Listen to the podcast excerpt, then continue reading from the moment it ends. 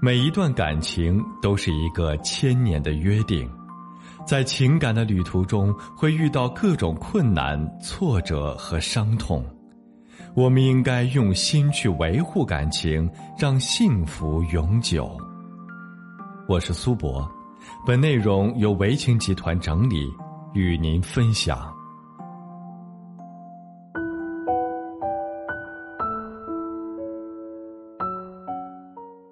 世间还有真爱吗？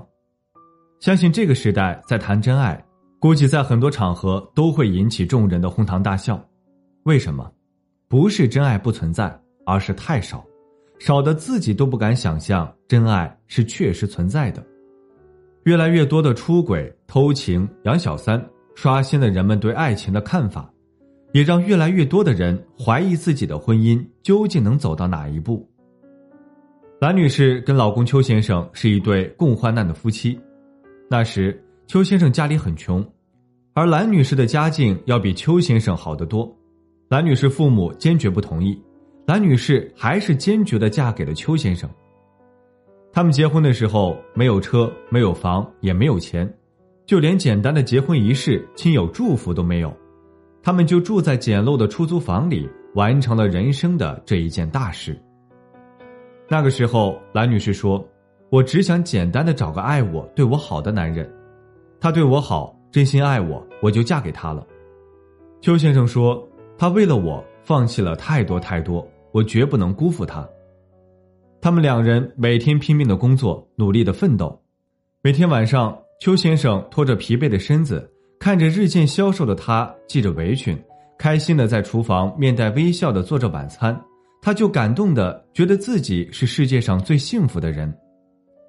他们奋斗了七年，终于迎来了事业的顺利起航。他们成立了他们的第一家企业，之后企业业务蒸蒸日上，不到五年时间，已经成为了年销售额近亿元的知名企业。人的内心是会随着环境的变化而变化的。邱先生有钱了，投怀送抱的女人都主动聚拢过来，终于。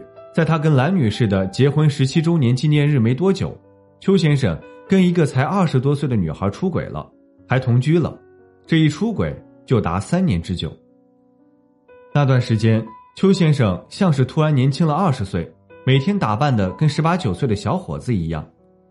蓝女士伤心欲绝，但她没有选择离婚，没有选择放弃，相信他依然会有回归家庭的那一天。在他们结婚二十周年的那一天，蓝女士打电话给他，让他晚上回家吃饭。邱先生回来后进到厨房，整个人立刻惊呆了。厨房仿佛穿越了时空，回到了他们曾经的那段最艰难的岁月。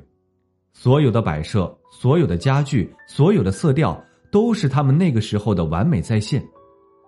那个时候，他们所居住的出租房也差不多跟现在的厨房一般大。邱先生的眼睛有些湿润了，思绪一下子回到了二十年前。蓝女士一身朴素的打扮，系着二十年前的围裙，走过来说：“老公，吃饭了。”饭菜很普通，都是些酱菜，他们二十年前吃的也差不多如此。两人低头吃饭，默不作声，相对无言。突然，蓝女士递过来一张纸，说：“二十多年前。”我不顾爸妈的反对嫁给你，没有什么像样的仪式。这么多年过去了，我无怨无悔，是因为我爱你。如今你已经找到了新的女人，那么我也应该退出成全你。原因也只是因为爱你。这是离婚协议书，上面的字我已经签好了，你随时可以光明正大的将她迎娶过门了。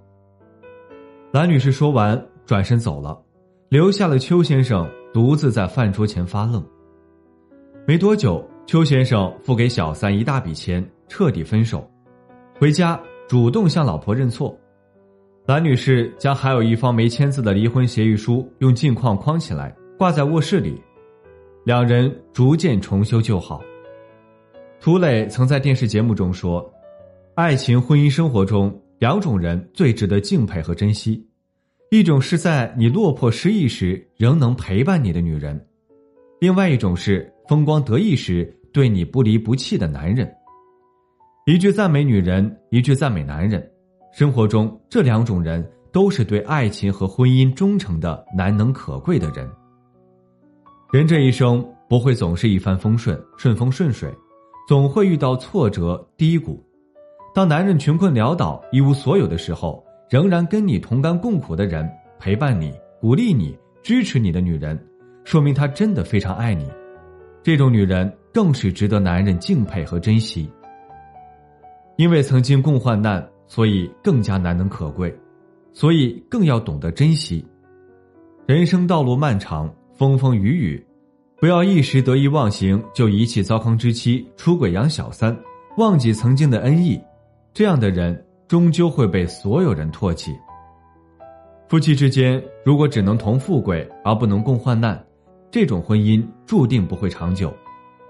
患难夫妻是婚姻中最重要的财富，夫妻二人共同经历过最苦难的日子，更加会明白爱人对自己有多么的重要。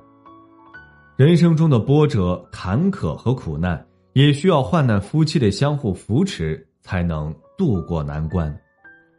好了，今天的分享就到这里。如果您还有其他婚姻情感方面的问题需要咨询，可以在简介中查询添加我，我都会耐心为您解答。